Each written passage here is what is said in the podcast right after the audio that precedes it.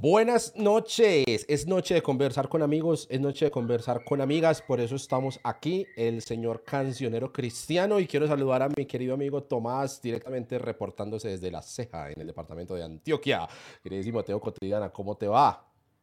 Un abrazo gigante, cancionero, mucha alegría, qué alegría que estemos de nuevo juntos entre que sí hay, que no hay, que vamos a esperar, que vamos a hacer aquello. Hay varios planes entre el cancionero y yo para seguir dinamizando estos encuentros de conversación y vamos a estar trayendo algunas sorpresas. Pero hoy, hoy específicamente hoy, para mí es un momento solemne, de mucha honra, de mucho respeto por las invitadas que tenemos aquí Ah, por dos cosas, porque son mujeres aporreadas por una realidad de abuso por parte del sesgo de autoridad de las iglesias cristianas, ¿cierto? pero además de eso, porque son mujeres que decidieron alzar la voz, denunciar, exponer sus casos, exponer sus vidas para que otras mujeres puedan encontrar en ellas una voz de resonancia, ¿no? Donde ah, se pueden identificar y donde pueden decir, yo también quiero denunciar, yo también quiero hablar de mi realidad. este es uno de muchos casos que están ocurriendo a lo largo y ancho de la iglesia a nivel internacional y yo desde lo personal honro con mucha, mucha, mucha fuerza a las mujeres que hemos invitado esta noche hoy. Claro que sí, me sumo a, ese sentir y estábamos, tuvimos la oportunidad de conversar pues eh, unos minutos antes de iniciar la transmisión con las invitadas y de verdad pues que hay una profundidad en lo que queremos hacer aquí hoy. Eh, ustedes saben perfectamente y quienes nos siguen hace tiempo saben del compromiso que tenemos con estas historias, bien desde eh, las vivencias que cada día, o sea, es que si, uno quisiera exagerar no podría, cada semana salen y salen y salen, salen denuncias allí, acá, en todo el espectro teológico, o sea, ni siquiera después que, que porque esta iglesia tiene que ser así o creen esto o en aquello para que, para que abusen allá de la gente, no, o sea, eso sucede en todas partes y, y nos hace pensar en en, sistemas de opresión y en, la misericordia hacia las víctimas, la conversación que debe abrirse hacia la actitud frente a los acusados. O sea, todo esto es parte de una gran conversación que tenemos hace tiempo. Eh, coincide además la charla de hoy con unos eventos importantísimos que han sucedido dentro de este proceso en particular. Y ya nos van a contar un poco más las invitadas, pero sí me parece muy importante este preámbulo para decir que desde todo el respeto por el dolor de las víctimas y desde toda la empatía y, el amor, el cariño por eh, lo que ellas encarnan en este momento, no solamente por lo que han sufrido como víctimas, sino por lo que está pasando a su alrededor ahora como denunciantes. Entonces creo que eh, esas dos facetas se juntan para también de parte nuestra decirles eh, muchas gracias por, por estar. Y pues por supuesto muchas gracias a ustedes que están viendo o escuchando esto, si lo están viendo en vivo, muchas gracias, eh, les damos la bienvenida nuevamente, si lo están escuchando posteriormente en la grabación, en el podcast, donde lo estén oyendo, pues también esperamos que nos ayuden a compartirlo y por ahí estaremos hablando de hashtags y estaremos hablando de una página web eh, para conocer más información sobre las víctimas en este proceso y demás. Pero entonces yo creo que ya no alarguemos más el saludo y más bien pasemos a saludar a nuestras invitadas. ¿Te parece, Tom? Yo, yo te voy a pedir que tú la saludes, hermano, porque te veo, veo el brillo de tus ojos ahí como, como queriendo salir. Un saludo muy especial y ungido en esta noche eh, de tu parte para nuestras queridas eh, invitadas de hoy. Entonces, se conectan con nosotros hoy, por supuesto, María Fernanda, Ana Milena y Patricia. Entonces, la saludamos otra vez, ahora ya con nuestra audiencia. ¿Y eh, cómo están, queridas amigas? Bienvenidas. Hola, buenas noches, muchas gracias. Eh, gracias por esa bienvenida tan, tan especial, de verdad que, que uno se siente dignificada y es muy bonito eh, pues sentirse así. De verdad, gracias por este espacio que, que nos permiten compartir con las, con las personas. Sí, hola, buenas noches. Eh, agradecerles por, por el apoyo, por la sensibilidad y, por querer acompañarnos en una parte de, todo este proceso. buenas noches para todos. Eh, igual, igualmente agradecida. Eh, gracias por darle voz a esto, por darle luz a esta verdad tan grande y gracias por tenernos acá y ojalá podamos charlar rico. Como les dijimos antes de comenzar el en vivo, este espacio es de ustedes. Nosotros podemos tener algunas preguntas, tener algunas curiosidades, pero la idea es que hablen ustedes y que ustedes le den la rienda, le den el camino, le den uh, la textura que ustedes quieran a la conversación. Nosotros hoy, si no hablamos, no hay ningún problema. Este espacio es por ustedes y para ustedes. Muchas gracias. Bueno, me gustaría que empezaran por contarnos qué ha pasado con el proceso. Esta semana tuvimos noticias muy importantes pero también quisiéramos saber eh, cómo eso las ha impactado a ustedes como denunciantes. Si no estoy mal, 18 meses creo que van ya de este proceso pues, de investigación de parte de la Fiscalía. Han pasado un montón de cosas, pero creo que ahora empiezan a verse ya unos resultados muy dicientes dentro de, del proceso que está enfrentando el ahora ex pastor Francisco Jamocó entonces, queríamos em, eh, invitarlas a que arranquemos por ahí, por lo en qué está en este momento el proceso y qué significa para ustedes lo último que ha sucedido eh, esta semana, hace un par de días, eh, justamente. Bueno, va a intervenir de primeras, aunque dije, por favor, primero María Fernanda, porque soy muy nerviosa, pero estoy interviniendo de primeras. Em, bueno, la, denuncia, la primera denuncia eh, que se puso el 18 de marzo del 2019, entonces ya llevamos bastante tiempo, eh, llevamos más de tres años en esta lucha, eh, más de tres años donde pues decidimos también cómo romper ese silencio y, y pues lanzarnos, lanzarnos para, para que hubiese una libertad, pues primero para nosotras, eh, para cada una de nosotras y para muchas mujeres. Mm, este mes, eh, este, este mes de, agosto eh, que pasó fue un mes de bastantes emociones, de mucha ansiedad, incertidumbre, mm, pues no sabíamos de verdad pues qué decisión podría tomar el juez. para nosotros todo esto es nuevo, o sea, el, tema de las audiencias, de, de, saber que no solamente en una audiencia se define algo, sino que, que se programa otra y después otra. Entonces, para uno es, es bastante tensionante. Realmente, eh, en lo personal, me, causa, me causó mucho estrés, eh, mucha ansiedad, eh, unos momentos, pues, mucha confianza en Dios. Pero digamos otros momentos que como que uno dice, bueno, Dios, ¿cuál es tu voluntad? ¿Será que que sí va a pasar pues lo que esperamos, que, que la justicia pues actúe a favor de la verdad. Eh, y pues ya esta semana, como muchos lo saben, eh, pues le dieron esa orden eh, de captura. Fue una audiencia donde pues él, no asistió presencialmente, por eso se emitió pues la orden, donde él después entrega voluntariamente ante pues ya las entidades correspondientes. Y pues es como que un cúmulo de emociones porque está la satisfacción de, justicia, de nos escucharon, si pudimos llegar eh, en este momento hasta acá, obviamente falta todavía otro recorrido, pero el sentirse defendido, el sentirse escuchado, el sentir que, que, que llegó a un estrado judicial como que para nosotros es un logro inmenso.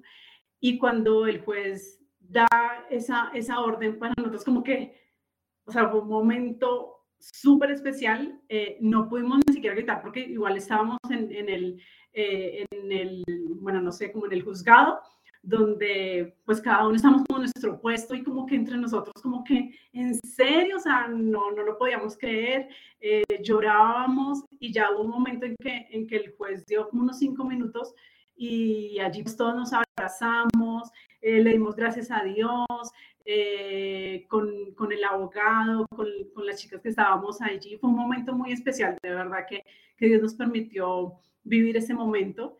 Y, y, como les digo, todavía falta, pero para nosotros esta es la victoria que tenemos que, que estar eh, celebrando en este momento. Tenemos que disfrutar eso. es la celebración y la satisfacción de justicia. ese es lo que siento en este momento obviamente también eh, justo el día de ayer estuve en un momento también como de, como que uno no, no, no puede como procesar toda esa información y, y si hay otras emociones también de, de, de tristeza, como de, de, que también a veces sea como tan difícil este camino. Eh, es algo, es algo eh, difícil como de, de digerir. No es solamente como, listo, ya lo logramos, sino sino también el, el, daño que todavía tenemos que seguir reparando, eh, el, cómo estamos nosotros, cómo tenemos que seguir sanando nuestra, nuestra, nuestra vida, eh, nuestros, nuestra área laboral, nuestra área eh, física también, porque esto conlleva también otras enfermedades, hay tensión, bueno, hay muchas cosas que también hay, pues como como pegaba todo esto. Pero digamos, en general, lo que más siento satisfacción de, de saber que, que sí podemos tener esperanza en la justicia y sí podemos tener esperanza en que Dios es un Dios justo y Él también usa la justicia terrenal para esto. No solamente es como dejemos en manos de Dios que Dios actúa.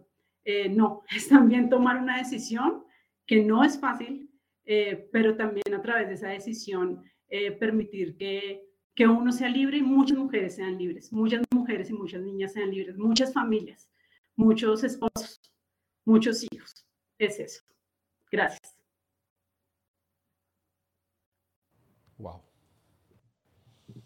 Bueno, pues yo les cuento un poquito, yo no estoy en Colombia, entonces pues yo lo viví de una manera súper diferente porque podía estar allá y como estar escuchando qué estaba pasando. Entonces era como mi sensación en, en, mi estómago era como si todo el tiempo me estuviera lanzando al vacío por una montaña rusa. Ahí era horrible. Y, y pensar en las chicas, en cómo estaban, en, en, los muchachos también que estaban allí con ellas. Y cuando, cuando leí el, el mensaje eh, por WhatsApp, no, o sea, no, no pude dejar de llorar. Yo me arrodillé y decía, Dios mío, no lo puedo creer. No puedo creer que, que, estemos recibiendo algo de justicia, que, que, este, que, que, esto esté pasando. O sea, era una cosa increíble porque, como lo decía Milena, llevamos tres años de, de hacer por un lado, por el otro, de tratar de no solamente sacar adelante el, e, proceso y, hacer todo lo que los, abogados nos sugieren y, bueno, tratar de entender un poco también legalmente cómo, cómo funcionan estas cosas, sino pues lo más importante era rescatar nuestras vidas, ¿no? Volver a tener nuestra red de apoyo, eh, volver a tener una relación con Dios, eh, y tomar todas esas decisiones es complejo porque, porque son tantas cosas a la vez que, que, a veces uno como que no sabe por dónde empezar. Pero, pero me siento feliz porque eh, yo leía la imputación de cargos que, a él, que la imputación dice que es acceso carnal o acto sexual abusivo con incapaz de resistir. Yo decía, claro, es que nosotras no teníamos cómo defendernos. Es como si a ti te colocaran en, un campo de batalla y te lanzan de todo, piedras, dardos, flechas, y, tú no tenías cómo defenderte más que tu propio cuerpo. Y el ver que la justicia está orando es como que ya tenemos como un escudo para defendernos un poco de, de todo esto y seguir sanando las heridas. que sigo yo. bueno, yo quisiera hablar un poquito, em, pues obviamente Milena y Mafe ya como que han contextualizado lo que fue eh, este proceso esta semana, pero es que yo lo pongo mucho en, retrospectiva y hago como muchos flashbacks de desde dónde venimos, hemos pasado por tanto. Em, y hoy sí, como en los Oscars, yo quisiera agradecer a muchísima gente que Dios ha puesto. No, no, no puedo dejar o sea, de pasar esta oportunidad para, para poder exaltar el nombre de esas personas. Muchas de ellas ya no están, Eh, bueno, no muchas, de, hecho son, son algunas, uno, de hecho es solo una, una muy importante. Eh, otros también pues en el camino de pronto arrancaron con nosotros en esto, dando un apoyo y en algún momento que algo en su cabeza no, no conectó y, y seguimos por caminos diferentes todos.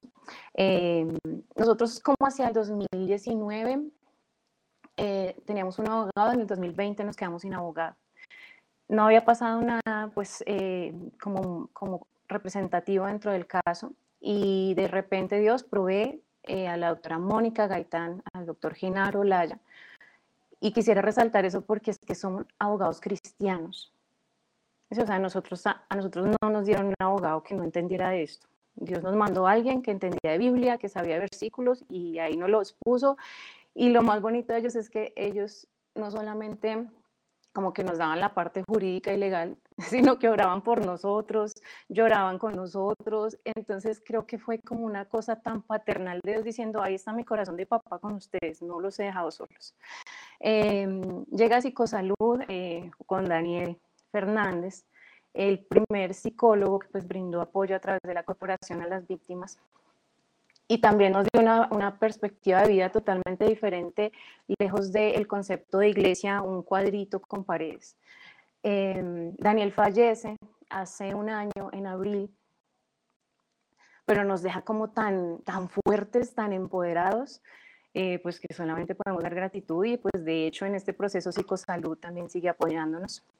Hace pocos meses se agrega al, al como al pool de abogados que tenemos, el doctor Julio César Rosero, a quien conocemos esta semana.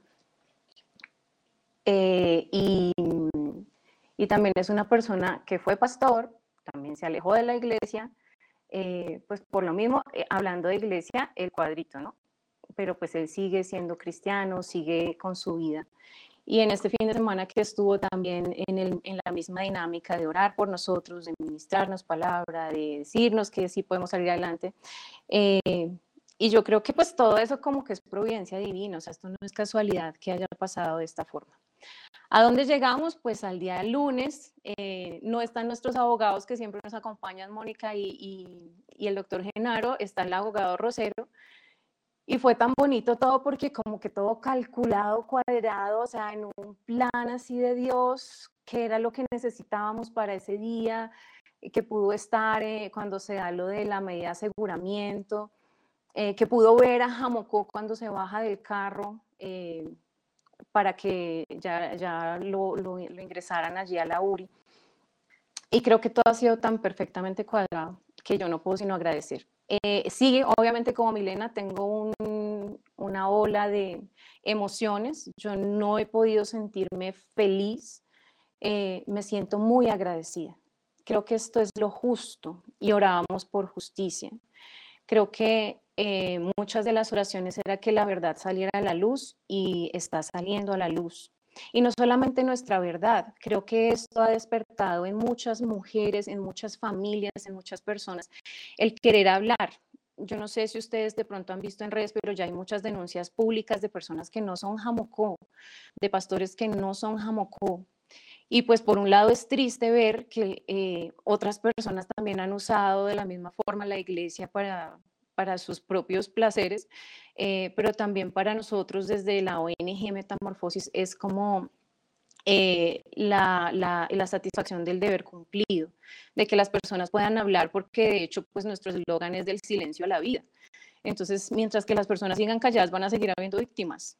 ¿sí? Mientras que las personas no denuncien, van a seguir eh, produciéndose familias disfuncionales con problemas, rechazados, separados, divididos, niñas con depresión, niñas calladas, mujeres eh, amenazadas, amedrentadas, y todo esto se promueve desde el silencio. Entonces, haber levantado la voz para nosotros ha traído todo un recorrido pues como para que ustedes más o menos sepan que es que no fue que nosotros un día decidimos, ay, no, vamos a hacer esto y no, todo ha sido en un plan de Dios que Él mismo ha dado, no solamente los tiempos, sino las personas, el apoyo, el dinero. O sea, nosotros también hemos recibido muchísimas donaciones y si por acá hay alguien que alguna vez donó, gracias. Eh, fruto de esto también sale Esquina Esperanza, que es un lugar en donde, lejos de cualquier manipulación, lejos de cualquier adoctrinamiento.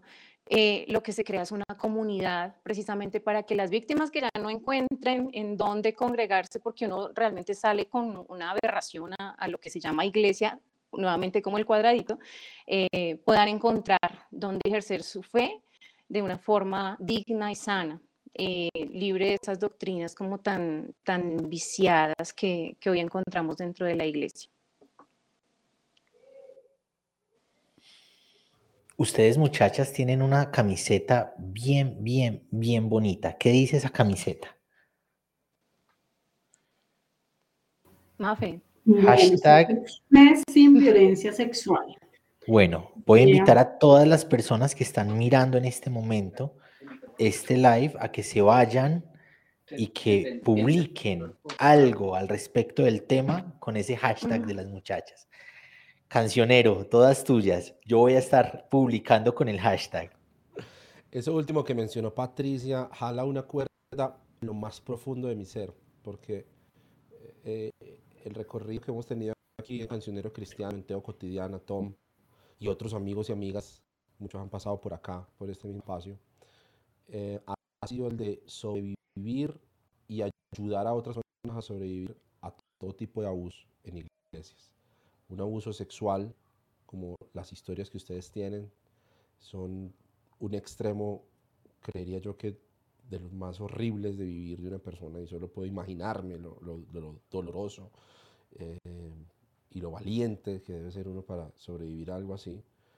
Pero hay muchos otros tipos de abuso y otras cosas de naturaleza violenta que, que suceden en, iglesias, que se mm, esconden detrás de un discurso religioso para manipular personas. Y, y, y, entonces la pregunta es, ¿cómo sobrevive la fe o qué de la fe sobrevive a una cosa de estas? Porque yo las escucho y me conmueve profundamente escucharlas a ustedes hablar de oración, escucharlas a ustedes hablar del suelo de Dios, escucharlas a ustedes hablar de, de, comunidad, de una comunidad que seguramente ustedes mismas ya son, ¿cierto? En todo este camino como compañeras de lucha, pero también con otras personas que han venido y que se han acercado a decir, eh, estamos con ustedes, las acompañamos. Ah, me encantaría decir, eh, escuchar de ustedes cómo se vive la fe en un proceso de estos, qué, qué, qué pasa por, por un corazón cuando va a dirigirse a Dios, por ejemplo, a decirle a Dios gracias, ¿qué sucede en un corazón que ha tenido que atravesar por un proceso doloroso, duro eh, y, y, con todas las características como las que tienen las historias de ustedes? Me gustaría que conversáramos un ratico porque de verdad que me toca muy profundo. Bueno, otra vez voy a intervenir de primeras. Em, para mí, digamos como que eso ha tenido varias etapas.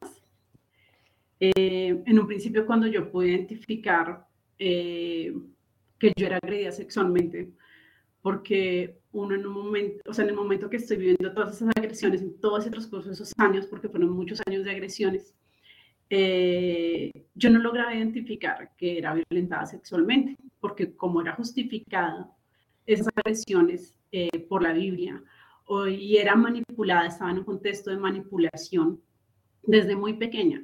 Eh, entonces, eh, no, no lograba identificarlo, o sea, no lograba identificarme como víctima, no lograba identificar al agresor como, como una persona que me estaba haciendo daño, como un delincuente, no lograba, digamos, como que eh, tomar mi, o sea, como mi pastor es mi agresor, o sea, eso es muy difícil en la mente digerirlo.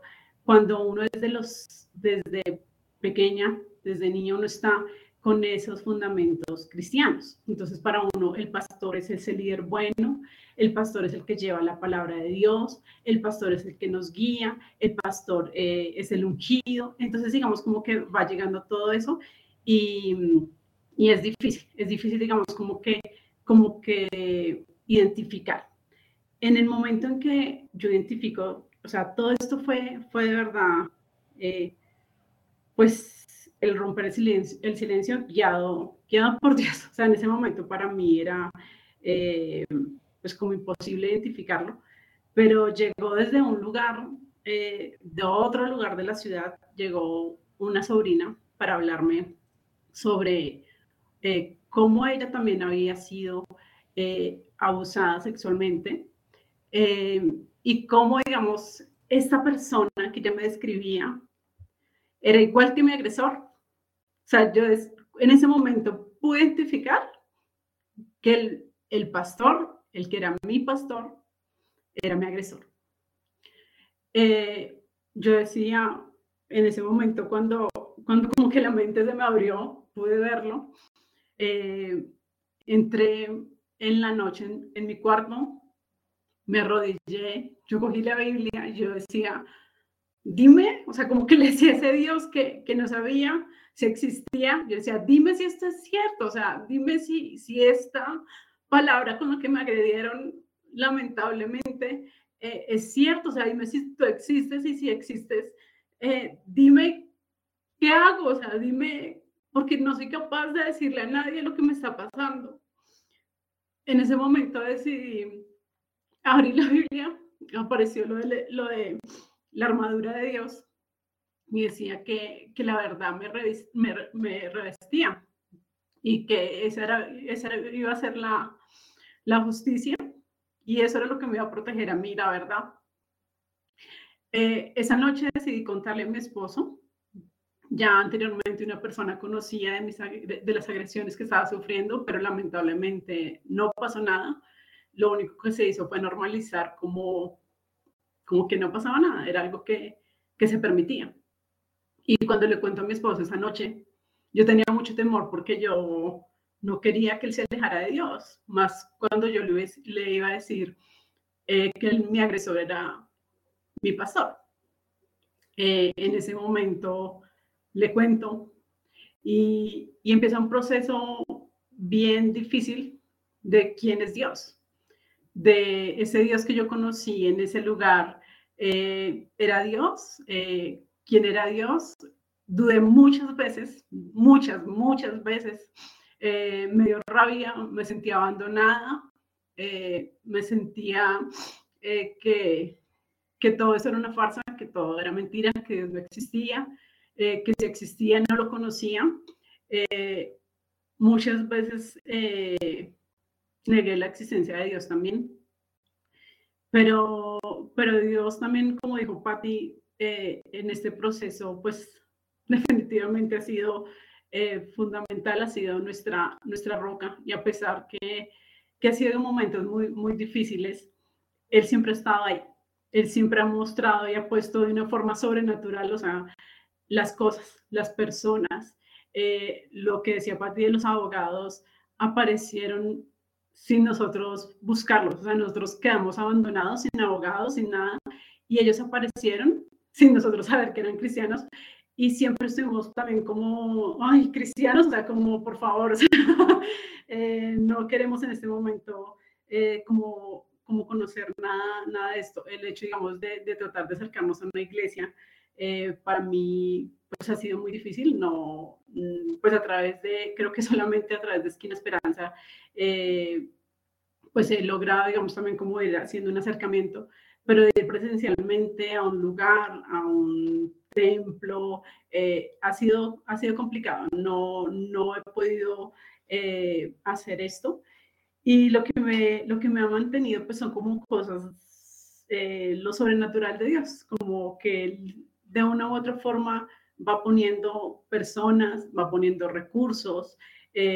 cuando escucho, digamos, los casos de otras chicas que también quieren salir de esto, yo digo, sí, eso es un propósito. Lo que hemos estado viviendo es el verdadero evangelio, o sea, lo que hemos estado viviendo con, con las familias, con nuestros esposos, con nuestros hijos, de salir, de luchar, de tratar de limpiar de verdad estos espacios para que sean libres de fe, de, no, perdóname, libres de, de violencia en el, en el contexto de la fe. O sea, esto es el verdadero cristianismo, o sea, esto que estamos viviendo no es lo que nos enseñaron en, este lugar, lo que nosotros estamos viviendo es, es de verdad ponernos la camisa eh, y decir, vamos a hacerlo a pesar de que, de que nos lastiman, a pesar de que nos ofenden, a pesar de, de que tenemos dudas, a pesar de que tenemos que mirar cómo buscar un psicólogo, a pesar de que tenemos que buscar recursos para pagar eh, viáticos, a pesar eh, de que no podemos a veces tener tiempo con nuestros hijos porque estamos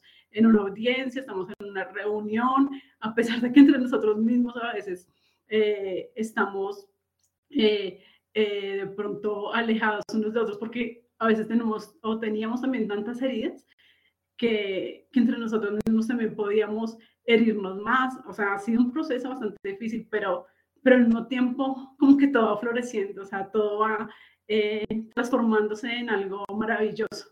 Y Dios nos ha permitido conocer eso. Y en este momento tengo una convicción en lo más profundo de mi corazón que hay una existencia de un Dios que es el verdadero Dios que ama, que es el verdadero Dios, un padre que no abandona, que es un padre que protege a sus hijas, que es un padre diferente, diferente a todo lo que en algún momento me enseñaron que era Dios. Entonces, eh, Dios es maravilloso y yo sé que, que a través de todo esto que estamos haciendo, muchas personas van a creer y van a conocer al verdadero Dios. Yo sé que sí.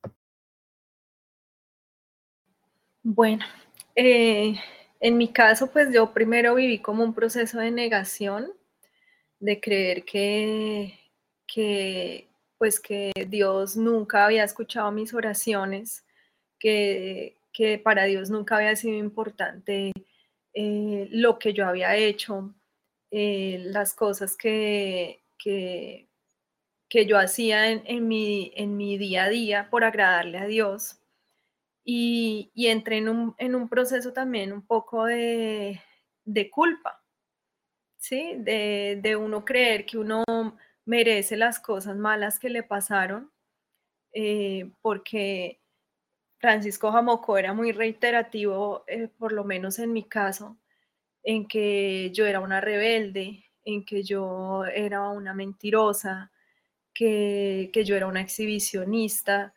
Eh, dijo de mi matrimonio que mi matrimonio no iba a durar más de tres meses y ya este año, en octubre 12, cumplimos 20 años de casados y, y soy feliz, estoy enamorada de mi esposo y él de mí. Entonces, fueron, fueron muchas cosas que me minimizaron como mujer y entró mi confrontamiento con Dios de decir, oye Dios, pero, pero ¿qué pasa? O sea, ¿qué está pasando conmigo?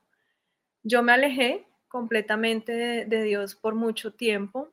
Nunca negué de que eh, Él es un Dios eh, poderoso, un Dios omnipresente, un Dios omnisciente, nunca lo negué, pero, pero puse como, como una barrera de Dios tú allá y yo acá. Y cuando aparece Milena con la denuncia y me llama y me dice eso, eh, dije, no es posible que, el nombre de Dios siga siendo burlado por tantos años. O sea, ¿cómo es posible que esto esté pasando cuando yo creía que, que el error que Jamoco había cometido había sido solamente conmigo? Y, y, resulta que no. Entonces dije, pues si Milena es víctima, quiere decir que hay muchas personas más que pueden ser víctimas y que hay muchas niñas allá expuestas que pueden llegar a ser víctimas más adelante. Y, empezamos todo este proceso y realmente eh, he cuestionado mucho a Dios.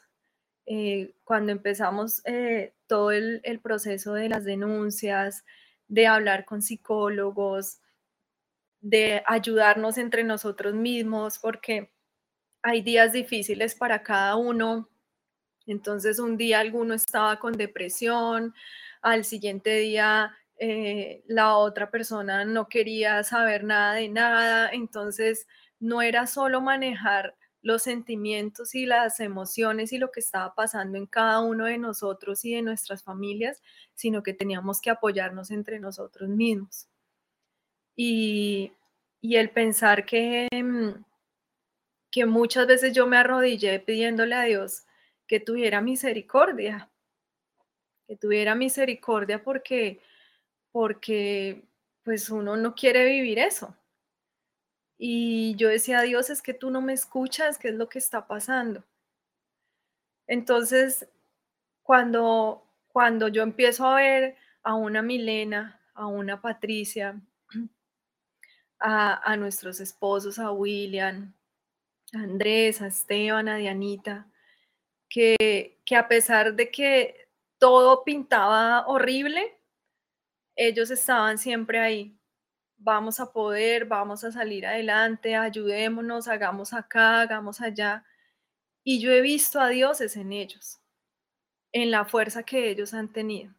Ahí es donde lo he visto y digo, bueno Dios, si tú me pusiste acá con este grupo de personas, es porque sabes que, yo lo puedo hacer, entonces dame las herramientas, dame la sabiduría para hacerlo.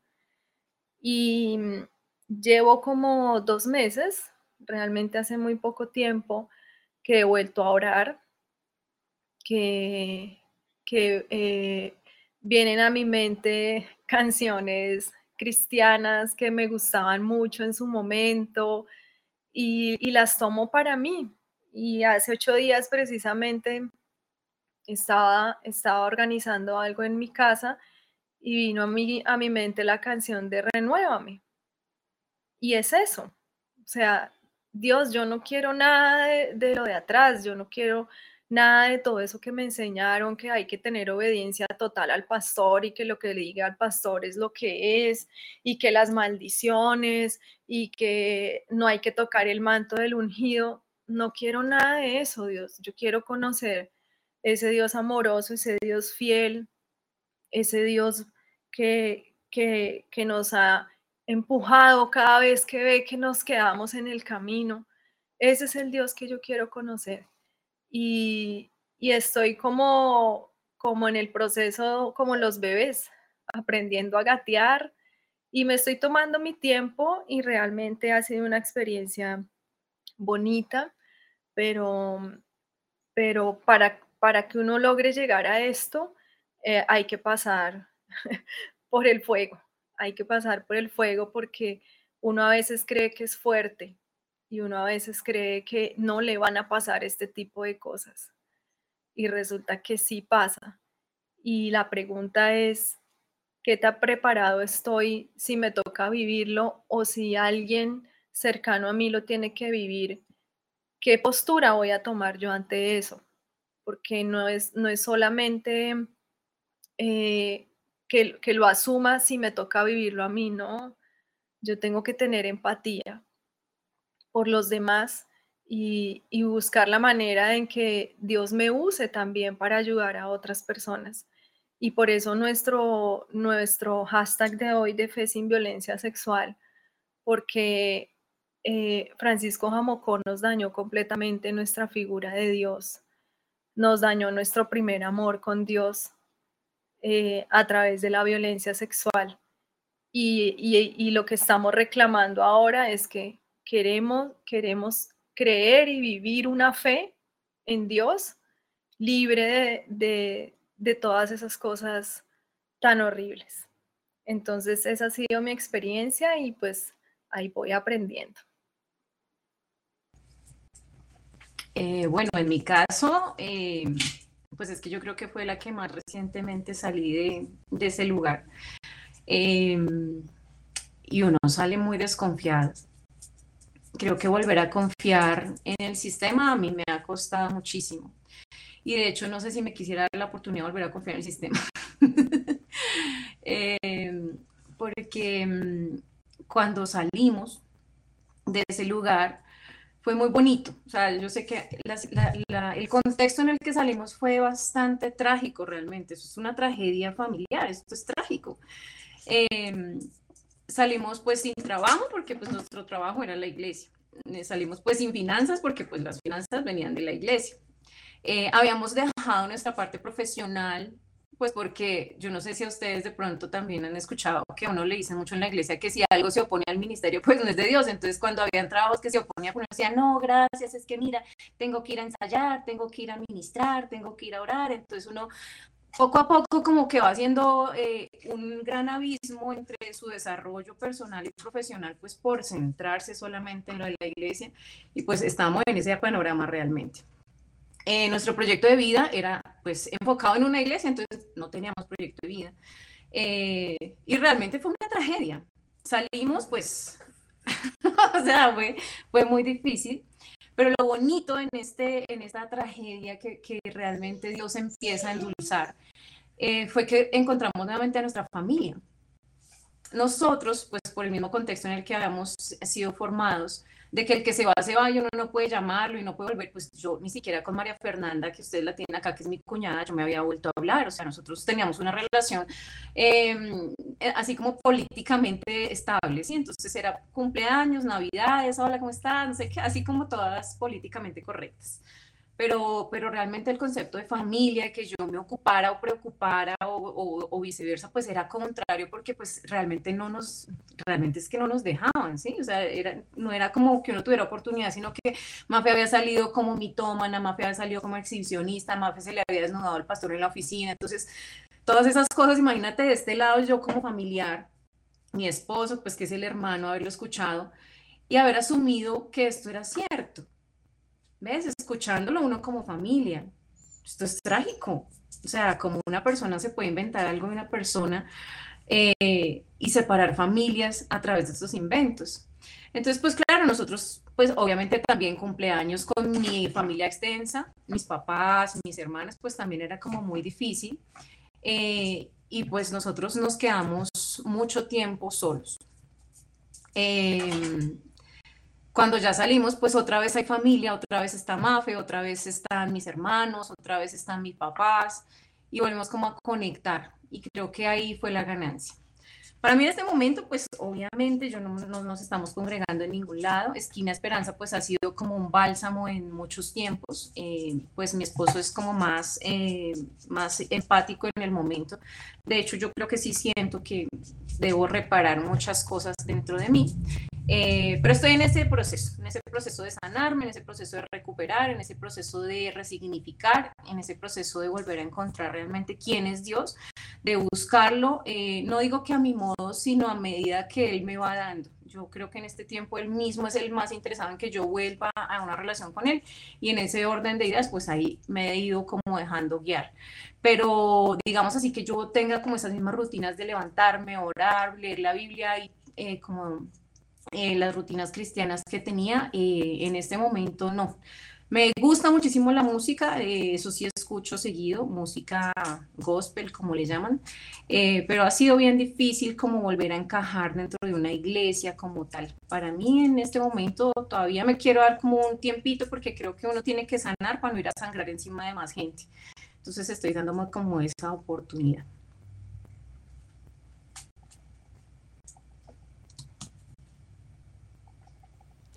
Muchas gracias. Bueno, yo le voy a pasar aquí la parola a Tom porque, porque me, me, tienen ustedes al borde de las lágrimas, mujeres. Quiero decirles, la verdad. Pues muchas gracias. Entonces, entonces me la tiras a mí que también estoy en las mismas.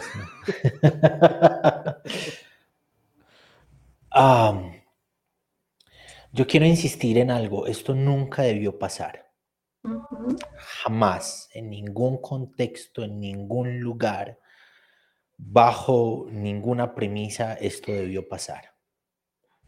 Habiendo pasado, gracias por la fuerza, gracias por la fortaleza, gracias porque son la voz de Dios, no esos que se paran en el púlpito, que quisieron revictimizarlas, que quisieron decir X cantidad de cosas en su contra aludiendo a que ellos eran la voz de Dios y Dios iba a hacer yo no sé cuántas cosas por tocar al ungido de Dios. No, la voz de Dios es esta.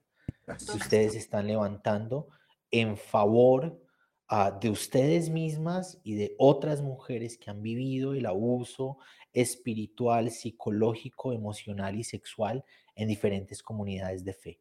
Gracias. Nosotros hemos venido insistiendo en todo lo que hacemos como cancionero cristiano y como teo cotidiana, en que necesitamos reevaluar lo que entendemos por iglesia y lo que asumimos como comunidad cristiana. yo quisiera saber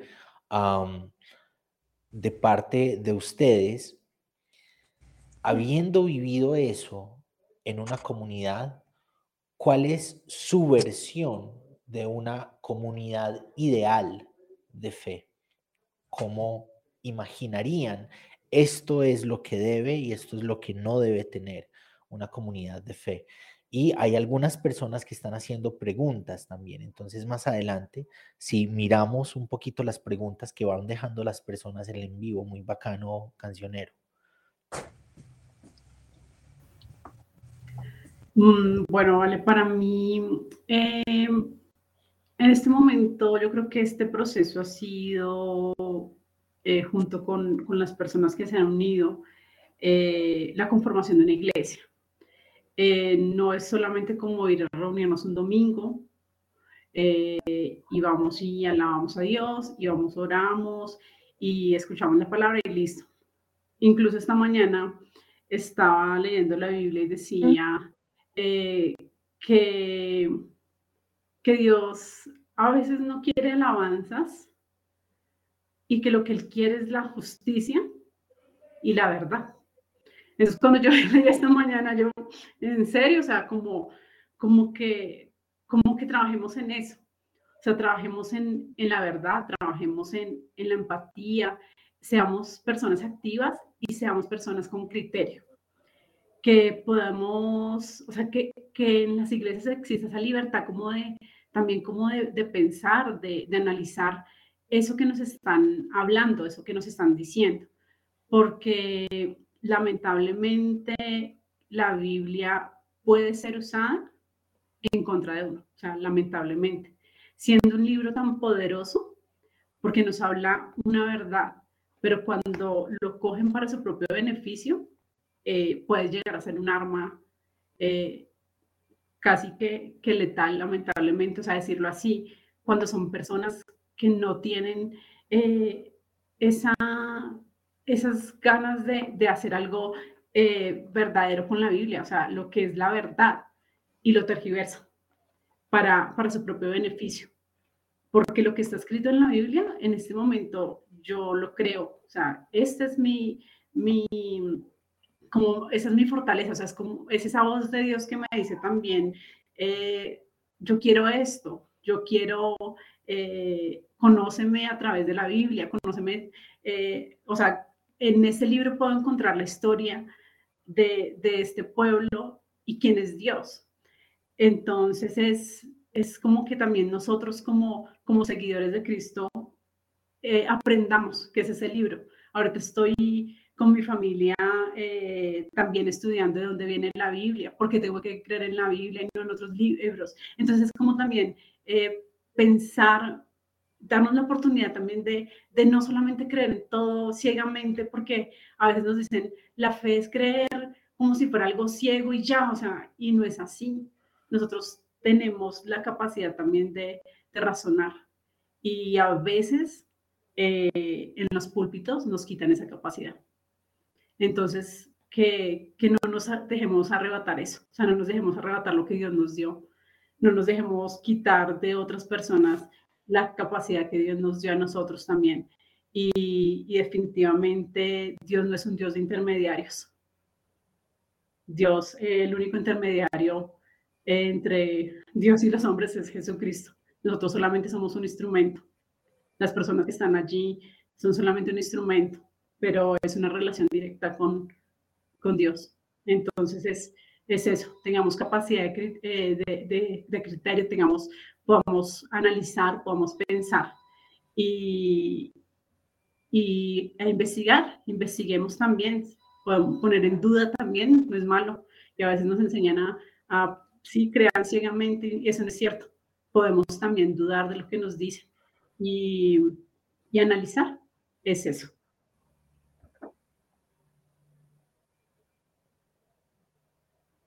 Bueno, pues yo, yo considero que, la iglesia mm, tendría que basarse como, como primero en que Dios es un Dios de amor realmente, con todo lo que implica amar, ¿no?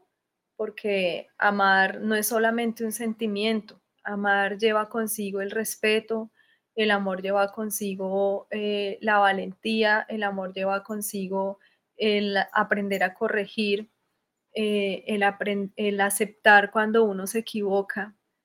Y, desafortunadamente eh, en la mayoría de iglesias, o, bueno, en, la experiencia que, que yo tuve, fue una experiencia de obediencia total y de una autoridad dada a un hombre, eh, en teoría una autoridad dada por Dios.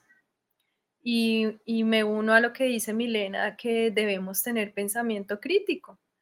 Y eso no es cuestionar a Dios, ni es cuestionar el poder de Dios, ni es cuestionar la soberanía de Dios para nada.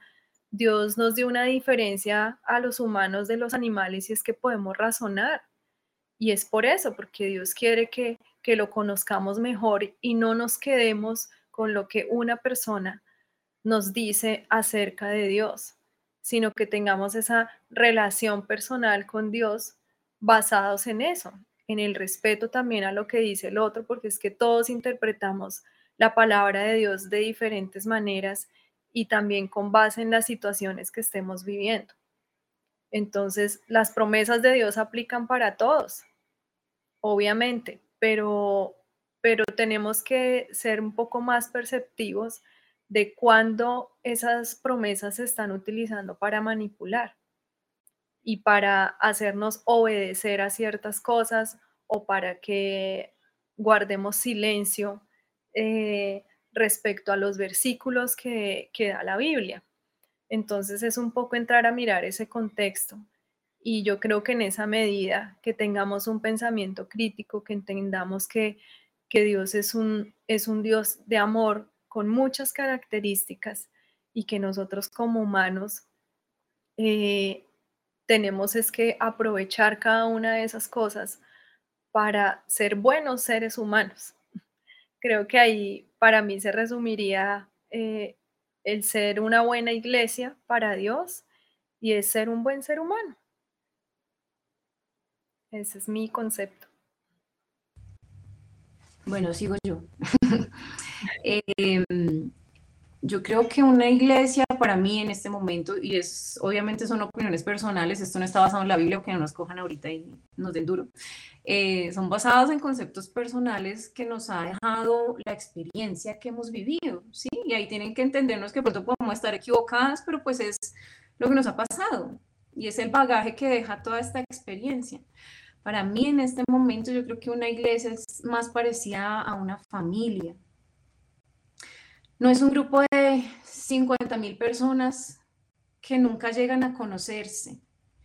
Yo creo que la familia es un grupo de 10, 12 personas que se reúnen los fines de semana a almorzar rico, a contarse en sus dolores, sus alegrías, a, preocuparse el uno por el otro y a preguntar en qué puedo ayudar. Eh, porque yo creo que es muy difícil en un contexto de tan, tan, tan, tan, tan, tanta gente poder entender la necesidad o el corazón de, del que está al lado. Para mí ahorita iglesia es más eso. Y creo que de hecho pues eso es lo que estoy viviendo, ¿no? O sea, y me estoy disfrutando de ese espacio en donde mi familia es mi iglesia, en donde eh, tengo hermanas que llaman a preguntarme qué necesitas, eh, cómo están, cómo están las niñas, cómo está Carlos, eh, cómo les va con todo este proceso, en donde mis papás están pendientes de mí, me dan versículos, entiendo, y miren, esto es más poderoso de lo que yo quizás pueda imaginarme, que mi mamá todos los días ora por mí con mi papá. Eh, yo no sé en qué momento pues una persona alcanzará a orar por 50 mil miembros eh, de una familia y se los, se los sepa todos por nombre uno por uno. En este momento, y pues realmente quiero que me entiendan eh, por lo que he pasado, para mi iglesia es eso, es poder entender el corazón del que tengo al lado y dolerme con lo que le duele, no caerle encima porque pues bien boba usted, por qué se dejó, por qué, cómo es que los manipulan con un versículo, cómo es que... Eh, porque pues ese tipo de, comentarios pues hemos escuchado de lo que supuestamente es, es una iglesia hoy en día. Entonces creo que es la, la, la iglesia debería ser una familia muy, muy unida, empática, solidaria, y que busca eh, que el otro esté bien, que busca que el otro crezca. Eh, no que busca, yo primero crezco y como nos decían a nosotros, eso ayúdenme a subir, que ya cuando yo esté arriba les extiendo la mano y los levanto. Eh, esto pasa mucho en las iglesias que hablan de prosperidad, ¿no? Ayúdenme, que eso yo los voy a ayudar y cuando yo esté arriba, y pues eso nunca pasa y la gente no, no nos damos cuenta, pues desde este lado ya lo veo clarísimo, que eso nunca va a pasar.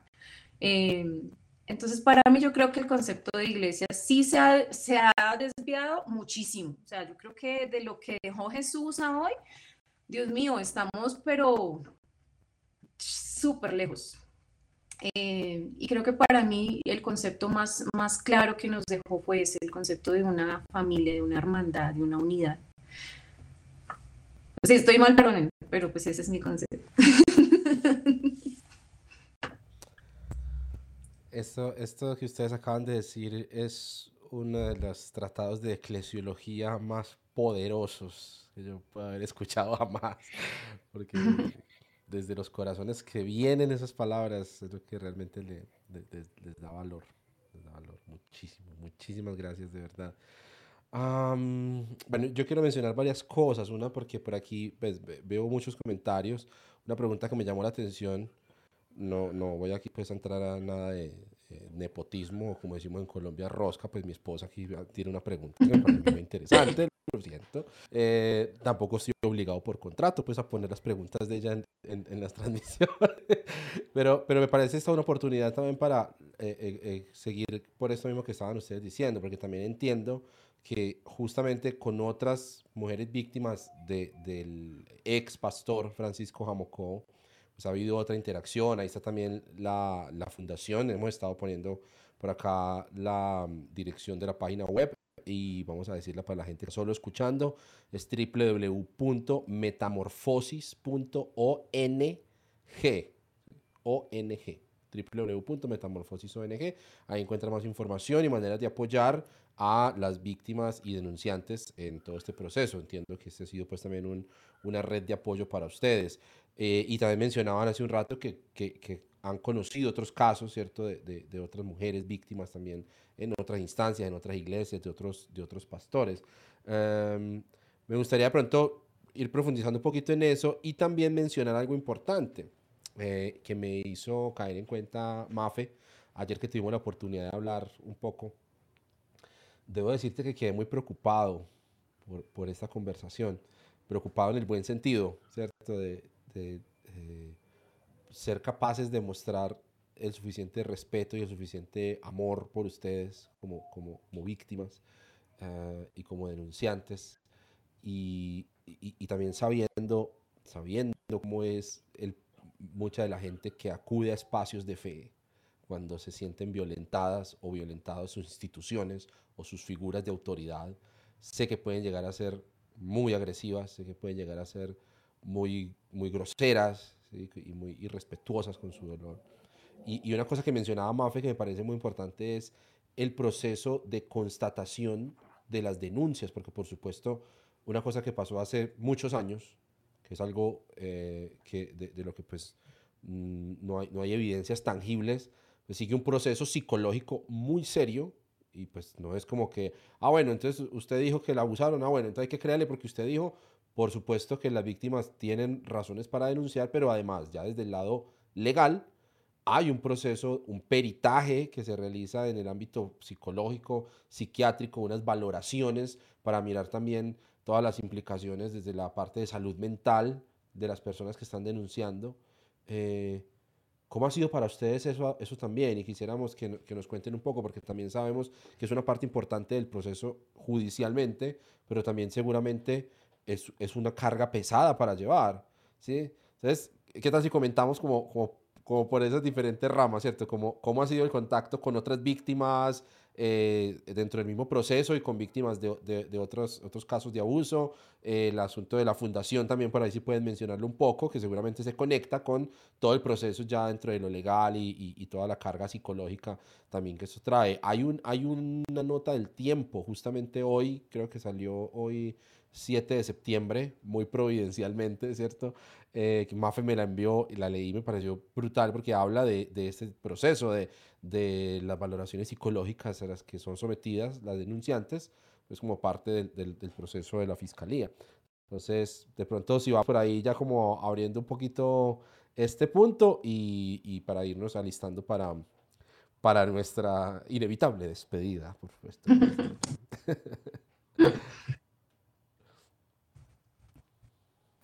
¿Quién va a hablar? ¿A quién pongo aquí? Yo, a, a, a Mile, Mile, Mile vino aquí diciendo, a mí no me van a hablar y ya arranqué sí. primera, entonces ya, ya no sabía. Muy bien. Ay, sí, qué vergüenza.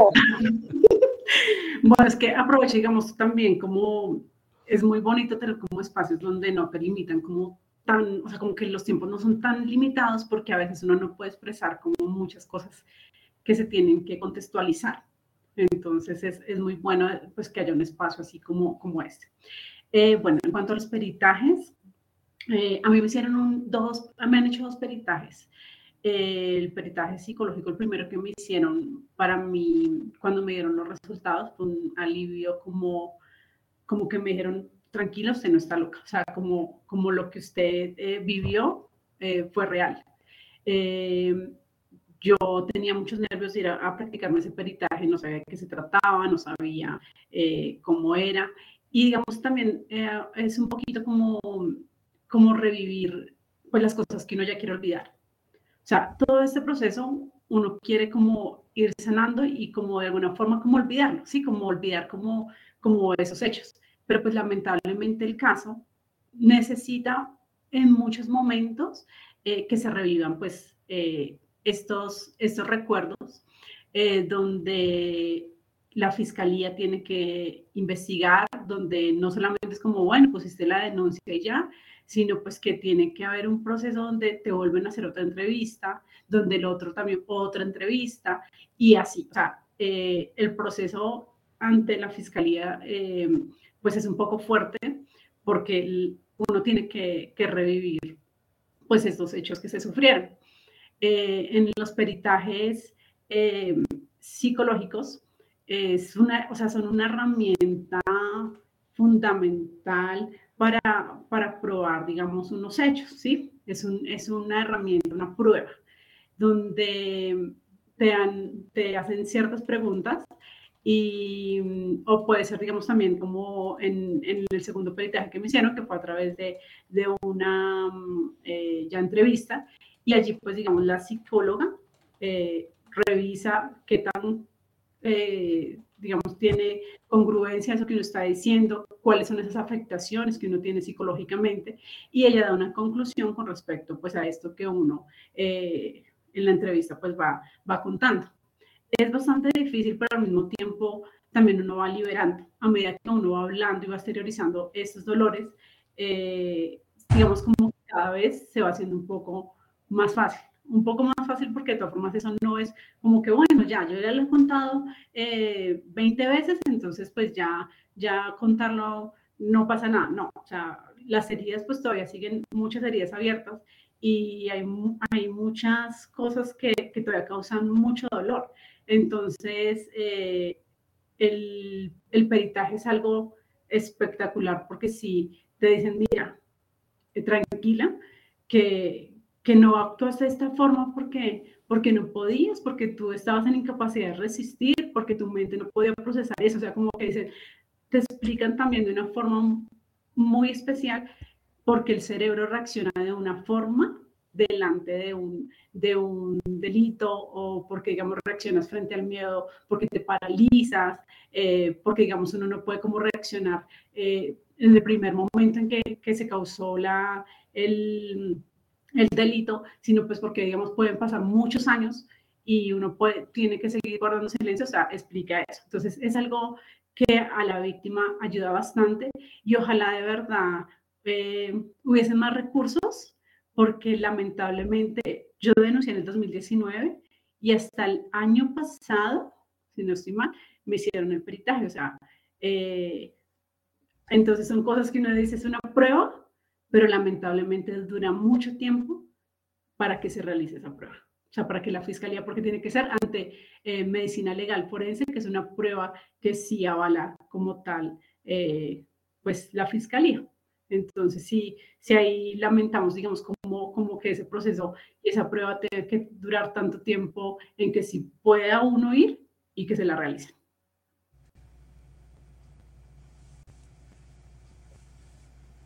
Bueno, eh, por otro lado, pues eh, con base en, que digamos que se, eh, aparecimos varias, varias víctimas y varias denunciantes, pues vimos la necesidad de que naciera Metamorfosis, la ONG Metamorfosis del Silencio a la Vida.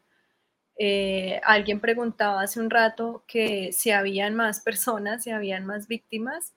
Sí, desafortunadamente sí hay más víctimas que, ya denunciaron, pero, pero aún no, no están tan preparadas para, para poder enfrentar esto, porque estar acá sentado frente a la pantalla, pues tampoco es fácil eh, el tema.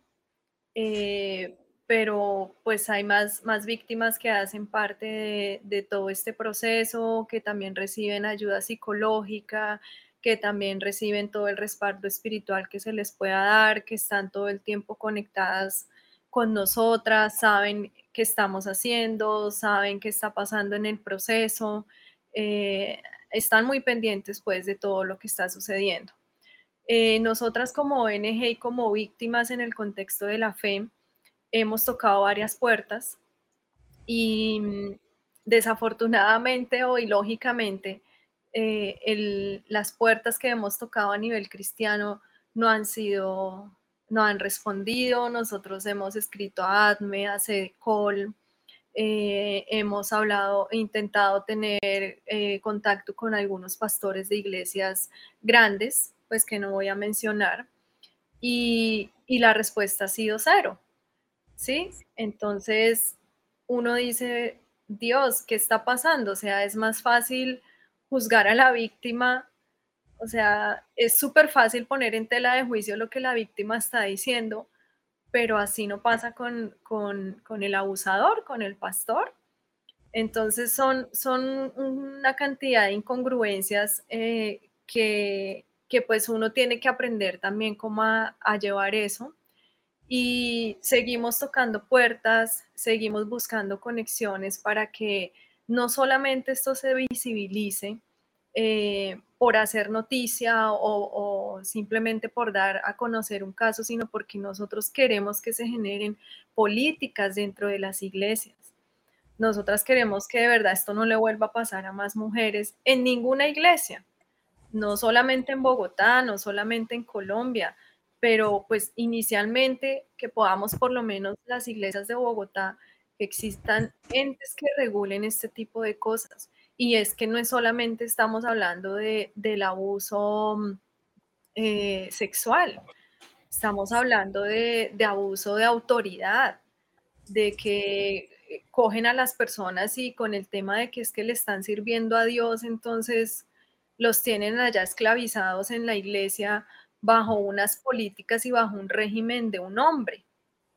Entonces, nosotras también lo que, lo que estamos buscando es eso, que la iglesia realmente le dé garantías a las mujeres y a las niñas, que se sientan seguras, que sientan que pueden ejercer su, su fe con libertad y que si se llega a presentar algún caso de esto, la iglesia sepa cómo actuar y la iglesia respalde eso.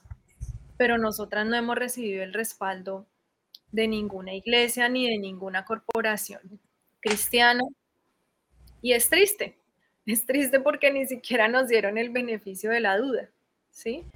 Pero, pero bueno, eso no, eso no lo tiene que desanimar a uno.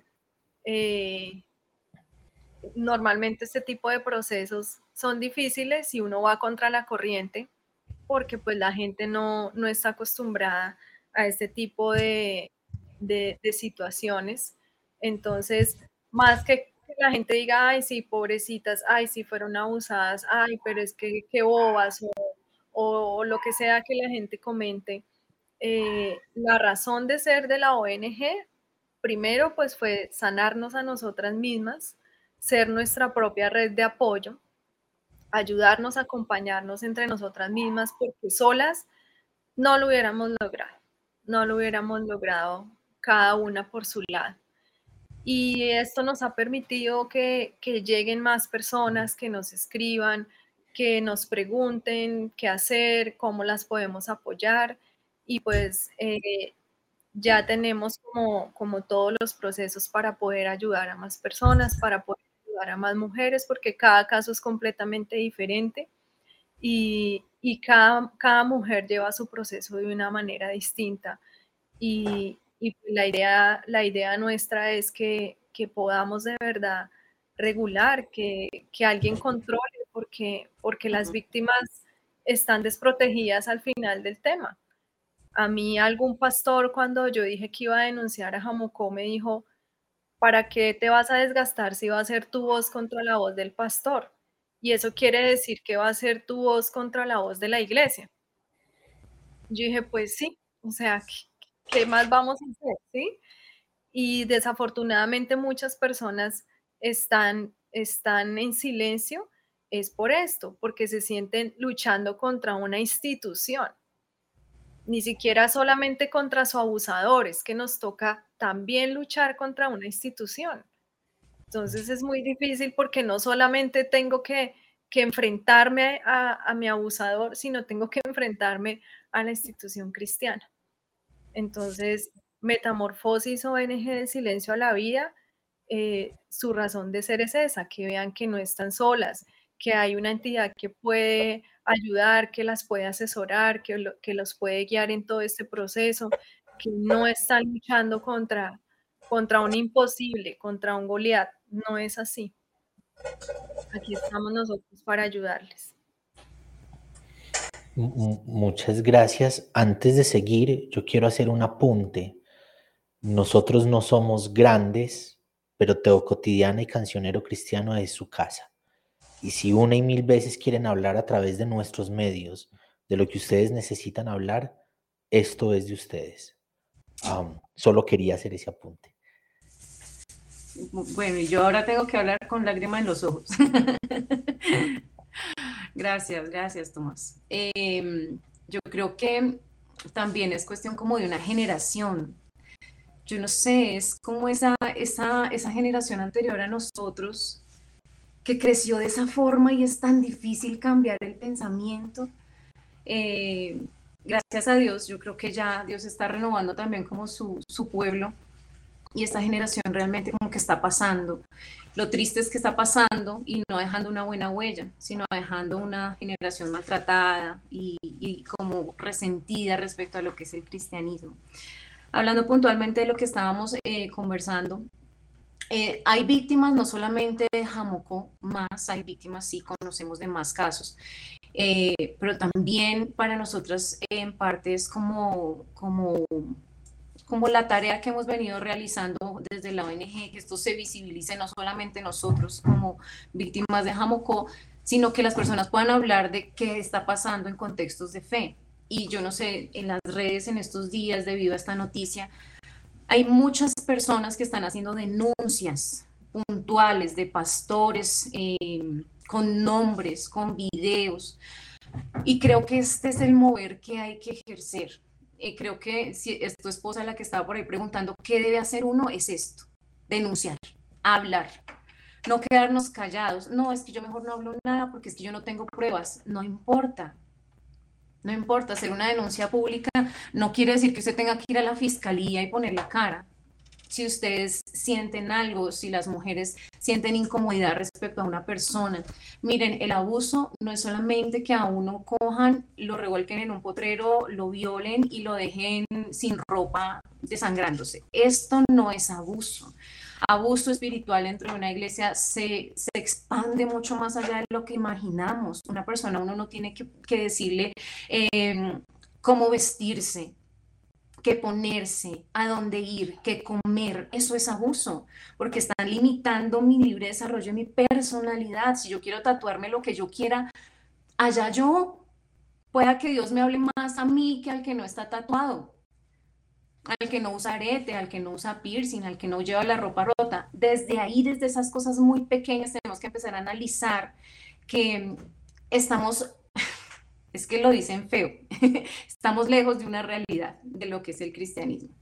Em, tenemos que entender también que la violencia mm, dentro del contexto de iglesia no es solamente el abuso sexual, es que también hay violencia psicológica, es que también hay violencia social, cuando a ti te alejan con un fin, cuando de ti dicen alguna cosa, te rodean y la persona entonces ya todo el mundo lo aleja y eso lo hicieron con nosotros mil veces. Pues yo lo hice con mi cuñada, imagínense. Eh, hay violencia económica, ¿sí? Cuando manipulan y mueven las cosas para poder lograr fines económicos y te dicen a ti qué hacer con tus finanzas, tu casa, tu carro, eso es violencia económica. Y cada vez que se va escalando esto, a nosotros nos pasó, de hecho, miren, acá hay un ejemplo que lo tenemos aquí en cámara, a María Fernanda Francisco Jamocunde le metió una cachetada, eso es violencia física, violencia psicológica, que diga ella que es una mitómana, que salga ella como mentirosa porque simplemente lo quería exponer, violencia económica, que abusando de una posición en donde uno no tiene los recursos, entonces venga y yo le hago, y venga yo le doy, y venga yo le, le pago la universidad, y venga yo le doy el colegio, eso es violencia económica. Violencia de poder, en donde yo asumo una autoridad, entonces yo soy el líder religioso acá, yo me impongo y aquí todo el mundo tiene que hacer lo que yo diga, porque si no, entonces todos son unos desobedientes, eh, insujetos, y eso, ese tipo de comportamientos nos tienen que llevar a entender que ese no es un lugar de sana doctrina, ni es un lugar sano en donde establecer la fe. Ese lugar es un lugar que está creado por un hombre que quiere manipular un entorno en beneficio propio, pero ese lugar no se parece en nada a Cristo, no se parece en nada a Dios. Todos esos comportamientos cuando los detectemos, pues que ese es el mensaje en realidad que queremos llevar, ahí es donde tenemos que decir una alarma, o sea, este señor, ¿por qué me está diciendo? Ya cuando empieza lo sexual, es seguramente porque ha venido una violencia psicológica, es porque ha venido seguramente una violencia física, es porque ha venido seguramente una agresión en lo, social, hemos sido alejados, porque esa es una de las, de las estrategias que ellos usan, ¿no?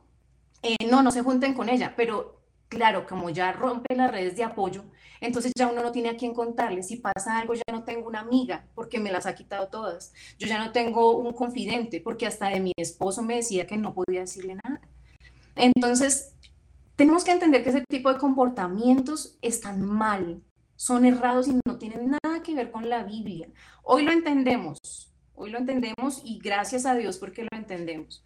Pero queremos que simplemente el mensaje sea que nosotros no estamos luchando, lo hemos dicho siempre, no estamos luchando contra una iglesia, contra la iglesia cristiana no es nuestro tema, es contra todo lo que no es iglesia cristiana, pero se hace llamar iglesia cristiana.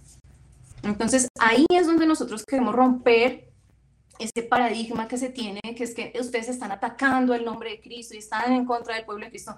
No, no, no, no, no.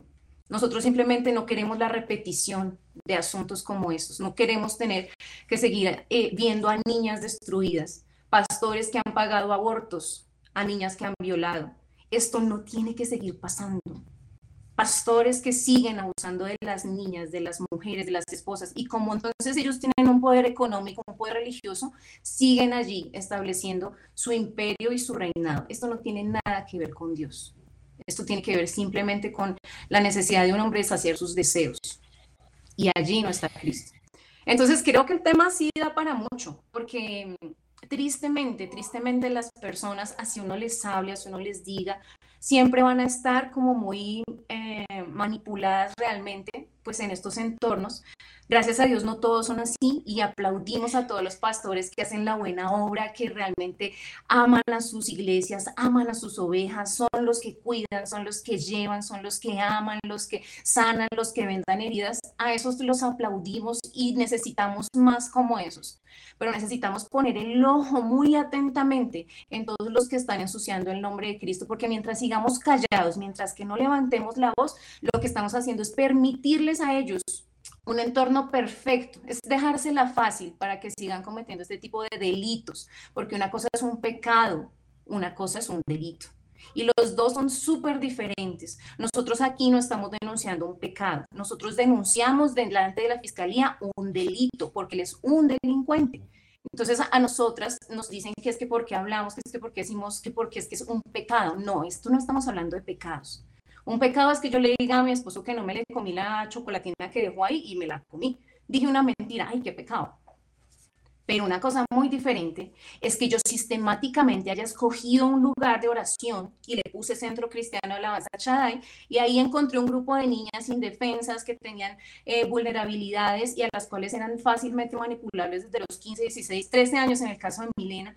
Y entonces las fui eh, triangulando para que en cualquier momento, cuando ya ellas estuvieran eh, listas, yo pudiera acceder a ellas carnalmente. Esto no es un pecado. Esto es un delito y hasta que no le pongamos el nombre que es, en la iglesia cristiana va a seguir pasando lo mismo. Hasta que nosotros no seamos capaces de denunciar, lo que vamos a permitir es seguir exponiendo a más niñas a este tipo de abusos. Entonces, creo que esta es la discusión larga que debemos tener en más espacios como este y gracias a Teo Cotidiana, gracias a Cancionero, porque realmente esto es lo que tiene que escuchar la iglesia. Ya no mensajes bonitos de tú puedes lograrlo, tú puedes hacerlo, ve por tu carro, ve por tu casa, no primero aprendamos a conocer de un Dios real, en un lugar sano, y de ahí en adelante las cosas seguramente van a venir. De hecho, hoy en día somos más felices con lo que estamos teniendo y adquiriendo poco a poco que con esa visión de que si no teníamos grandes camionetas, casas, carros, vacaciones en el exterior, íbamos al infierno porque eso no era la vida que Dios quería para nosotros acá en la tierra, porque el reino de los cielos no era eso y el reino de Dios no era eso en la tierra. Entonces, realmente yo creo que esto sí da para varios programas y les agradecemos que nos sigan invitando por estos lares porque hay mucho de qué hablar, hay mucho de qué hablar. Eh, y creo que esa es una de las cosas que necesitamos dentro de las iglesias, pedagogía. Que las personas puedan tener un espacio en donde se les enseñe al respecto de eso. Que las mamás puedan decir que simplemente con que el niño o la niña venga y le diga, mira, es que el Señor me tocó, no, mi amor, ser algo, estuviste mal, escuchaste mal, entendiste mal. No, o sea, si una persona está hablando de que le hicieron X o Y cosa y se sintió incómoda, ahí, ahí en ese momento yo tengo que prender las alarmas y ahí se tendría que dentro de la iglesia generar alguna ruta de ayuda, alguna ruta de apoyo, alguna ruta de algo en donde no, mira, de aquí tú pasas a este. Y que por favor, yo creo que de aquí tiene que salir algo legislado, en donde las iglesias tengan algún sistema de regulación en cuanto a esto. Tristemente, las iglesias son cabos sueltos, flechas por allá que vuelan y nadie se entera. Nosotros acudimos al Ministerio de Interior, nosotros acudimos a todas las entidades supuestamente a nivel cristiano en donde podríamos regular a este señor. Nadie tiene control de lo que pasa dentro de una iglesia cristiana. Y tristemente las víctimas quedan abandonadas a merced de las mismas personas cristianas que lo único que hacen es caerles encima por haber hablado. ¿Es triste el panorama? Sí, pero es alentador que hay una brecha que se está abriendo para que esto cambie y eso es lo que de este momento aplaudimos y rescatamos. Patricia, me tocó la vena pentecostal y yo estoy aquí temblando con ganas de pararme y de gritar amén y, saltar y ¡ah! aleluya. Gracias, que ay, qué, qué alegría escuchar esto de todas ustedes, qué vaina tan brutal. Hay una cosa que me inquieta y yo sé que va a tomar unos segundos como pensar en eso. Pero quisiera, Cancio, abrir el micrófono, ¿no? les hemos venido diciendo que este es el espacio de ustedes. Dentro de un espacio, algo que ustedes hayan querido decir, algo como si me abrieran el espacio, si yo tuviera un espacio para decir, diría esto, piénsenlo, 10 segundos ahí, mientras el cancionero y yo conversamos dos segundos, pero piénsenlo ahí y que podamos abrir el micrófono y ustedes puedan decir lo que quieran, lo que en algún momento hayan dicho. Si yo tengo la oportunidad de decir esto, lo voy a decir. Piénsenlo ahí. Cancionero, qué vaina tan tesa, hermano.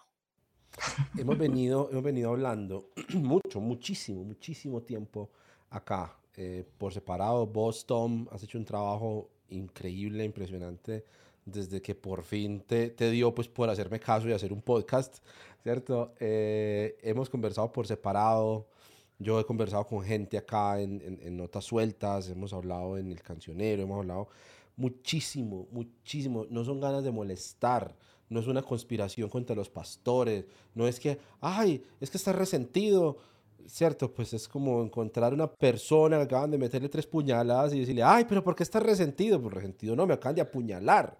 Pues no, no estoy, no son ganas de molestar, no es porque, ay, que estamos contra el, el pastor fulano o contra el Espíritu Santo. Se necesita un examen muy juicioso y muy delicado de lo que entendemos como iglesia porque eso, esas organizaciones que han servido como refugios para depredadores eh, de, de, personas vulnerables, no solamente en el aspecto físico, sino de manipulación emocional, de manipulación financiera, de, o sea, e, e, estos lugares que sirven como refugio para narcisistas, para ególatras, para gente que solo, solo quiere ver mirar el mundo a su alrededor. Esto necesitamos replantearlo, eso pónganle el nombre que quieran. Digan esto es un negocio para hacer plata poniéndole espectáculos de fe a la gente. Sean sinceros al respecto, pero dejen de llamarse iglesia porque iglesia no es eso. Necesitamos replantearnos y acercarnos nuevamente a lo que significa ser comunidad, hacer familia en la fe, el cuidado, la preocupación mutua, el ayudarnos a crecer. Todo lo contrario a lo que nos han estado contando Milena, Mafe, Patricia, y a lo que escuchamos todos los días. Por Dios, ¿cuándo vamos a hacer que esto, que esto nos haga entender que el sistema eclesial está podrido hasta la raíz? Necesitamos esa voz profética y ustedes, queridas Mile, Mafe, Pati, son voz profética en este momento. Esos ministerios proféticos a las naciones que Dios te llevará, eso es pura farsa, profecía, es lo que están haciendo ustedes. Pararse de frente a la injusticia pagar el precio que, que, que, a, mí, uy, yo no dejo de pensar en esto, no dejo de pensar en esto, pero pagar ese precio, estar dispuestas a eso, eso es ser voz de Dios. Mafe me dijo una cosa, lo último que me dijo, me, me, me mandó maluco para la cama y todo, fue, si esto va a ayudar a que más mujeres y niñas se libren de vivir algo parecido a lo que nosotras vivimos, lo tenemos que decir y vamos a alzar la voz. Para mí eso es el, mover del Espíritu Santo para esta generación, para el siglo XXI. No más silencio frente a esas cosas que siguen destruyendo la iglesia de Cristo. Amén. Ya me fue rabia, hermanos.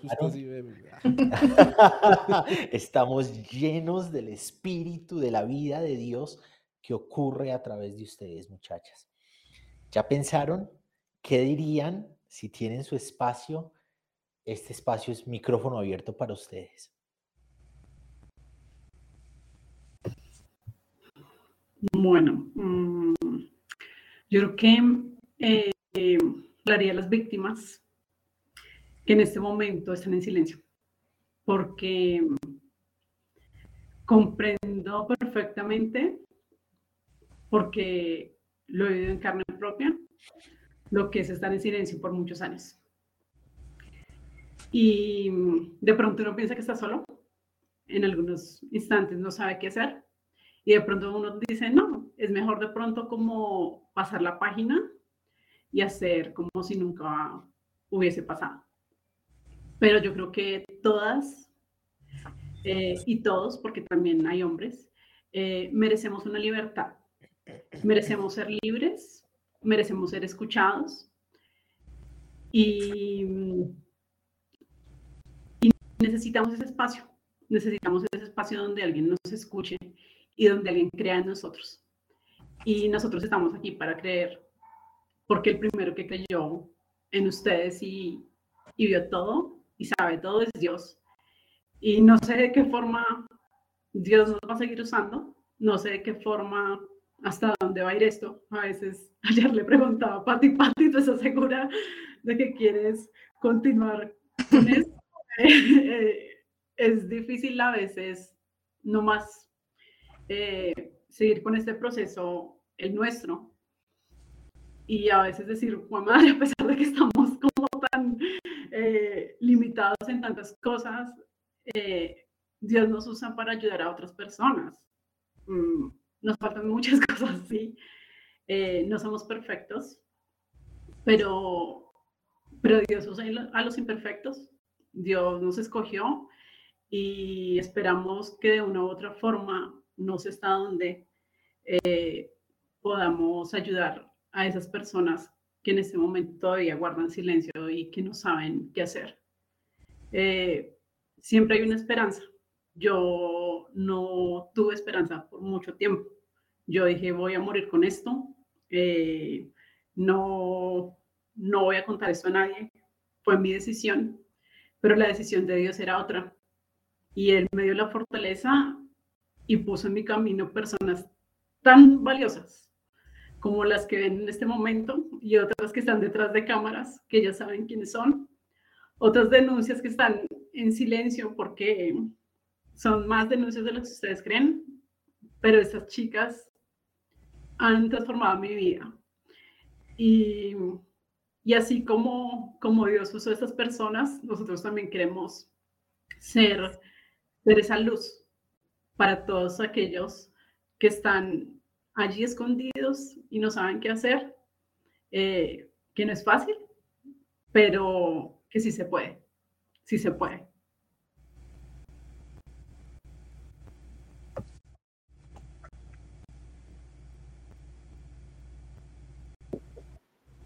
Bueno, pues, perdón, pero, bueno, eh, Milena la prueba de que de que sí se puede, de que no importa el tiempo, no importa si el panorama eh, no pinta bien, si se siente uno solo, si uno se siente abandonado, no solamente por la sociedad y por su familia, sino, sino por Dios. Sí se puede hablar. Yo, yo duré muchos años en los que archivé esa información y simplemente creí que, que no iba a pasar nada y pasaron 15 años. 15 años y tuve que volver y decir, algo no, no quedó bien en mi vida, no, algo no lo sané y tengo la oportunidad de hacerlo, denunciándolo públicamente, entonces lo voy a hacer por mí y, y lo voy a hacer por, por las otras chicas también. Y nunca es tarde, nunca es tarde para, para ser libre, nunca es tarde para hablar. Eh, llegará el, momento, la persona adecuada, el lugar adecuado. Eh, pueden enviarnos un correo electrónico, pueden escribirnos. Nosotros tendremos total prudencia de, cada una de las cosas, eh, porque sabemos que en esa primera instancia, cuando uno se decide a alzar su voz y a romper el silencio, eh, uno siente vergüenza aún y, no quiere que, nadie sepa. Entonces, eh, nunca va a ser tarde. Reconocer el dolor no nos hace más débiles, reconocer el dolor nos va a hacer más fuertes aún. Entonces yo las animo y los animo a levantar su voz y, ya que es la posibilidad de decir lo que siempre he querido decir, quiero decirle a Francisco Jamocó, al depredador, que ya no le tengo miedo, que me reconstruí de las cenizas y reconstruí a mi familia, que en algún momento todo lo que él me quitó, lo recuperé y lo recuperé mil veces mejor porque aprendieron a conocer a la verdadera María Fernanda. Ya no le tengo miedo, ya no le tengo miedo a él y, estoy convencida de que aunque la justicia terrenal llegue a fallar, por cualquier razón, porque puede pasar en Colombia, si esa justicia terrenal falla, igual ya somos unas ganadoras. Nosotras ya tenemos la victoria porque rompimos el silencio porque lo enfrentamos cara a cara, porque sacamos de nuestra vida el temor, porque sacamos de nuestra vida la vergüenza, porque sacamos de nuestra vida el sentirnos culpables y porque hoy con autoridad le podemos decir a las mujeres que no tenemos por qué vivir eso, que nos merecemos cosas mejores, que tenemos un Dios de amor, que no es que Dios haya permitido eso, la culpa no es de Dios. Y créanme que para mí entender esto fue bastante complejo, pero la culpa no es de Dios.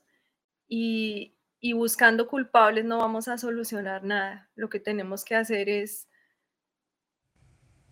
armarnos de valentía con todas esas personas que están a nuestro alrededor. Ellos son los que nos dan el valor para continuar, ver nuestros hijos, ver nuestros esposos, ver nuestros amigos, nuestros proyectos de vida. Eso es lo que nos tiene que motivar. Entonces yo sí le quiero decir a Francisco Jamocó que lo vencimos.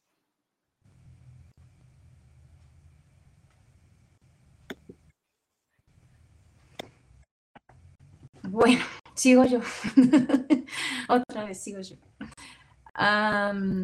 Bueno, primero agradecerle a Mafe y a, y a Mile sus palabras porque creo que mm, entre todos hemos visto este, este proceso de reconstrucción. Eh, mi mensaje, yo simplemente quisiera leer una, es en dos vías. Una, eh, hacia, hacia los que nos hacemos llamar hijos de Dios, para que podamos siempre establecer una postura frente a cualquier situación, coloquemos la que sea. Y es de Desmond Tutu que dice que si eres neutral ante la injusticia, has elegido estar del lado del opresor. Em, no es el tiempo de ser agua tibia. Yo creo que es el tiempo de establecer una postura frente al avance del reino de las tinieblas dentro de la iglesia. Y creo que es el tiempo en que Dios está levantando un pueblo, ahí sí como hablan del pueblo de Dios, el pueblo guerrero, los soldados, llámenlo como quieran, pero creo que son personas que, que toman una postura frente a lo que está mal y pueden decir, está mal. Es el tiempo de poder eh, elegir un lado del río y, y ese es mi mensaje hacia el pueblo cristiano.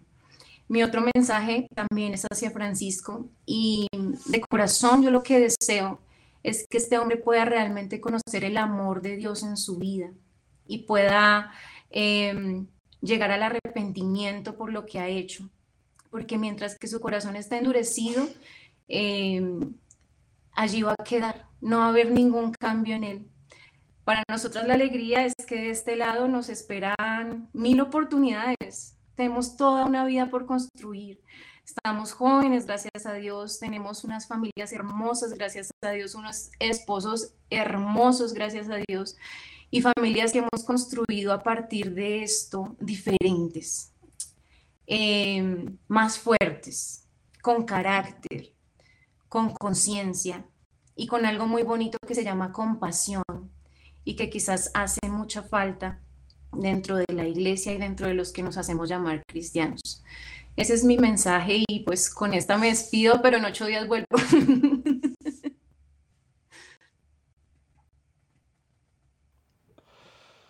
Ay, Dios bendito, yo no sé, Tom, tú cómo estás, hermano, pero yo estoy aquí eh, partido, partido mil pedazos. creo que encontrarse de frente con esta realidad es una cosa muy distinta. Y de verdad que para mí ha sido transformador escucharlas. Patricia, María Fernanda, Ana Milena. Es, bueno, es, es, el camino en el que andamos y es la manera en la que la gracia es capaz de transformar cosas horribles que el ser humano es capaz de hacer en bendición para, para otros.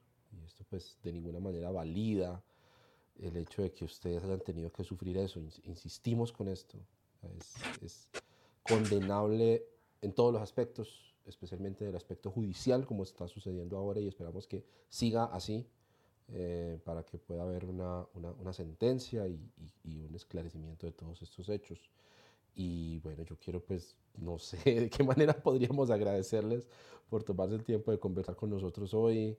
Eh, y de agradecerle a la gente que ha, acompañado, porque también he visto muchísimo respeto en los comentarios, y mucha, mucha delicadeza en los comentarios, eso pues eh, habla muy bien también de, de, las personas que nos han acompañado aquí el día de hoy. Recordarles, ¿cierto?, que, que vayan a, la página web de metamorfosis.ong, a las redes sociales, para que sigan atentos al, a lo que sigue sucediendo pues, en el proceso. Ahí ustedes van compartiendo las noticias también.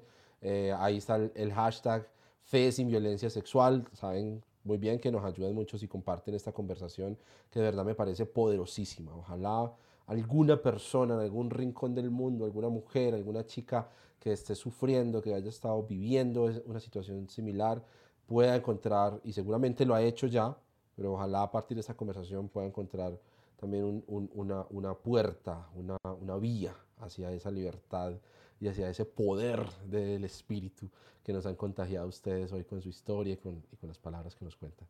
Entonces, también yo con esta me despido, porque si no, aquí me quedo hasta las 12 de la noche y bueno, y, me regaña Tomás. no, no, no. Tomás y la esposa le dijeron que ah, aquí no hay límites de tiempo. Vamos. Gracias. Mil, mil, mil gracias, muchachas. sí, no, no hay palabras ustedes son las protagonistas de esta historia. Ustedes y las que están detrás de cámaras, que ellas saben quiénes son, ah, ustedes son los protagonistas de las protagonistas de esta historia. Y nosotros lo único que queremos es esto, abrirles este espacio para que su protagonismo dentro de esta historia pueda alcanzar otros rinconcitos, ¿no? otras personas. Gracias, muchas, muchas gracias. Suena eh, chistoso, suena jocoso, pero es cierto, la vida de Dios que ocurre a través de sus discursos, a través de lo que ustedes están diciendo, lo llena a uno. Ah, y es precioso sentir esta comunidad, esta empatía, esta solidaridad, esta grandeza de ustedes no duden en buscarnos a Cancionero, a Teo Cotidiana, cuando quieran hablar, cuando quieran visibilizar. Abrimos el espacio y lo que sea que necesitan exponer, este espacio es de ustedes. Gracias, muchas, muchas gracias.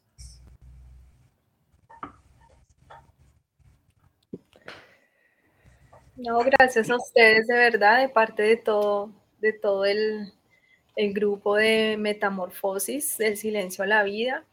Eh, este ha sido un, camino en equipo, eh, donde nos hemos rotado la delantera, dependiendo de quién esté más, más fuerte. Y, ha sido bonito porque es construir amistad también. Entonces, gracias a ustedes de parte de todos nosotros y pues seguimos adelante con todo. Feliz noche a todos y todas quienes han pasado por estos lares. Gracias por acompañarnos, gracias por estar aquí.